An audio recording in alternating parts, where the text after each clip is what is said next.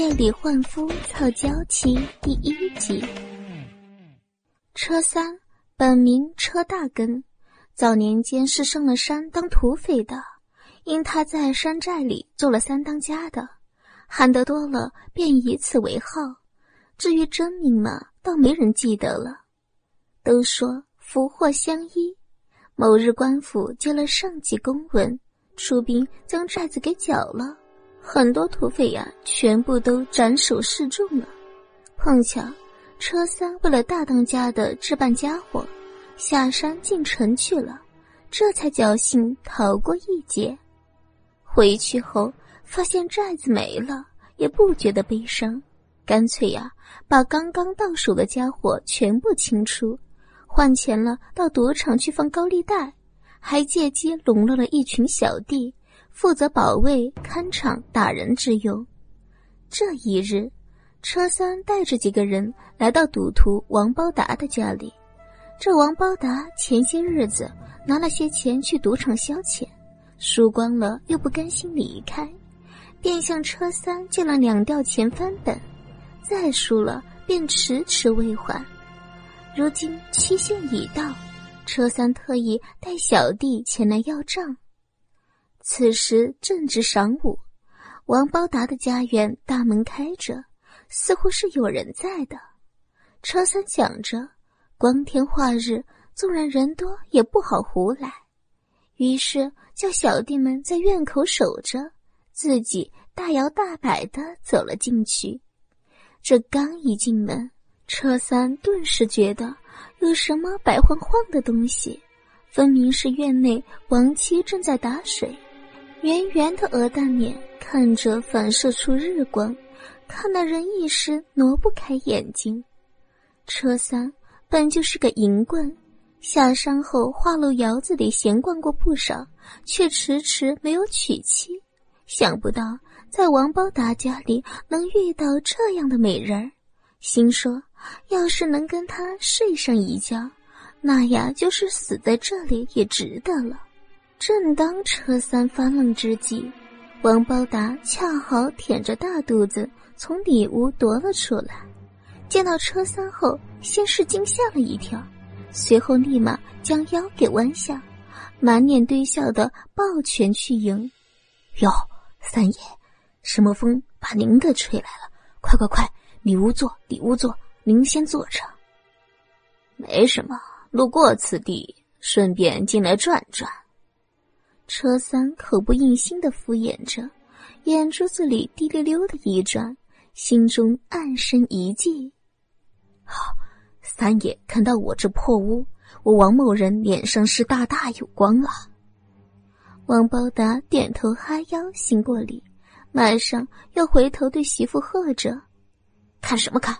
人来了也不招呼一声，快去给三爷倒水。”王妻白了丈夫一眼。没有理他，自顾自的扭过头进屋去了。眼看王妻身影消失在门后，车三也收起了隐私，走过去拍拍王包达的肩膀。想不到你小子还挺会来事儿啊！放心，今天三爷我不是要来要钱的，就想找你出去坐坐。说罢，用手臂挎着王包达的脖子。强行将他带出了院外。院外的小弟们见王包达出来，一个个摩拳擦掌，正待动手，却被车三霹雳一声给喝退：“放尊重点王大爷，你们也敢动？都他妈的活腻味了，是不是？”此情此景，令王包达心里泛起了合计：难不成车三吃错药了？怎么平白无故的对自己如此客气？管他呢，只要不提钱的事情就好办。有那么一袋烟的功夫，二人已经走在街上一家茶馆。车三要了壶茶，为王包达倒上一杯，慢条斯理的开口着：“怎么样啊，王兄弟，最近家里还好吗？”王包达被问得一头雾水。只得嘿嘿干笑两声，哈，托三爷的福，还凑合呢。车三故意拉长了声音：“那两吊钱。”王包达马上面露难色：“哎呦，我的好三爷，您就容我这两天成吗？但凡有钱，我一准啊还上您，没说的。”车三一拍大腿笑了：“哈哈，不就两吊钱吗？先用着。”说着，又从腰间解下两吊钱，拍在桌上，发出哗啦一声。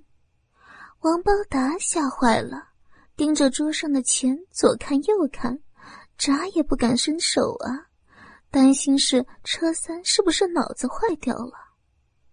怎么着还不信我呀？车三收起笑容，这两吊钱给你是看得起你。是兄弟就拿去花，不拿就是不给我面子，到时候莫怪哥哥翻脸。王包达无奈，一边念叨着“谢三爷，谢三爷”，一边收下钱，匆匆离去。等王包达走远后，车三抿了一口茶，眯起眼睛盯着远处，嘴角流露出一丝不易察觉的阴笑。三日后，车三又找到王包达，又给了他两吊钱的花销。王包达也没多疑，只想着痛快一天算一天，四吊钱几天便用光了。除了绝大部分扔进赌桌，再就是买了一只烤鸡和一瓶老酒回家，还挨了媳妇一顿臭骂呢。又过了几日。车三在馆子里摆了一桌酒菜，让手下去请王包达。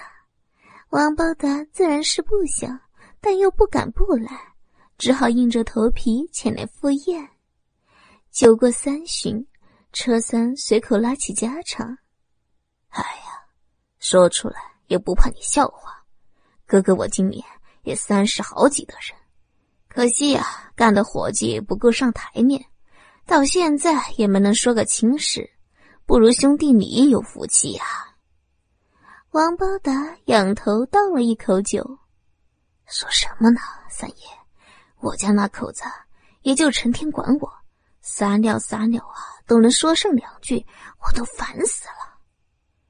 车三叹了口气，唉，兄弟，这话有理，家家有本难念的经啊。王包达沉默了片刻，忽然又想起了什么：“三爷，您这几天又是给钱，又是请我吃饭，是不是有什么事情要我去做呀？”车三咳嗽了一声，举起了大拇指，说着：“唉，兄弟果然是敞亮人。既然你先开口，哥哥也就有话直说了。不错，确实有件小事想找你帮忙。”王包达不解：“三爷，您不是不知道啊？小的我家徒四壁，有用钱的地方还得靠您接济着，哪有什么地方能帮上您啊？”这一问正着了车三的道，他故作神秘的四下瞧瞧，确定没人注意，这才压低声音说着：“不瞒兄弟说呀，那天从你家经过。”看着你家媳妇是很长眼呐，而且就想跟她睡上一觉，只要你松了这个口，要多少钱都好商量。王包达大惊失色：“三爷，您怎么突然开这种玩笑？你这不是叫我当绿帽乌龟吗？”车三一听，王包达不语，马上换作一副冰冷冷的面孔，身子向后靠了靠。行啊，人各有志，你不愿意，我不逼你。只是之前那四吊钱，咱们得有个说法。加上赌场借的两吊，连本带利十吊钱，你给我排在这儿。王八达脑壳嗡了一声，差点没当场给车三跪下。三爷，您这就不对了，几吊钱就把媳妇卖了。这办的不是人的事儿啊！哼，那就看兄弟回家跟你媳妇儿啊怎么说了。威胁用过了，车三又开始好心开导起了王包达来。路是你自己选的，钱你又还不上，你就怎么知道一定不行呢？王包达默然无语。要说兄弟今晚来吃饭，让媳妇给炒两个好菜，这也没啥。可说啊，媳妇，兄弟今晚过来跟你睡一觉，你给好好伺候着，这样的行吗？车三看出王包达为难，便要怂恿他说：“这样，哥哥呀，给你出个计策，你半夜说上厕所，悄声的溜了出来，换我进屋去，黑灯瞎火的，谁也不认识谁。等天亮之前我完事了再出来，你看是不是挺容易的呀？”这这，王包达愣住了，半天说不出话来。还犹豫什么呀？这事儿就这么定了。车三不由得王包达多想，直接掏出了两吊钱，拍在桌上。今晚三更我就过去，到时候我在墙外学两声狗叫，你直接出来换我。事成之后，不但不用你还钱，我还额外给你多十吊钱，白给的，不要想了。言毕。车三叫伙计过来结了账，自己哼着小曲儿离开了，留下王包达呆呆坐了半天，最后哆哆嗦嗦的拿了钱，垂头丧气的回家了。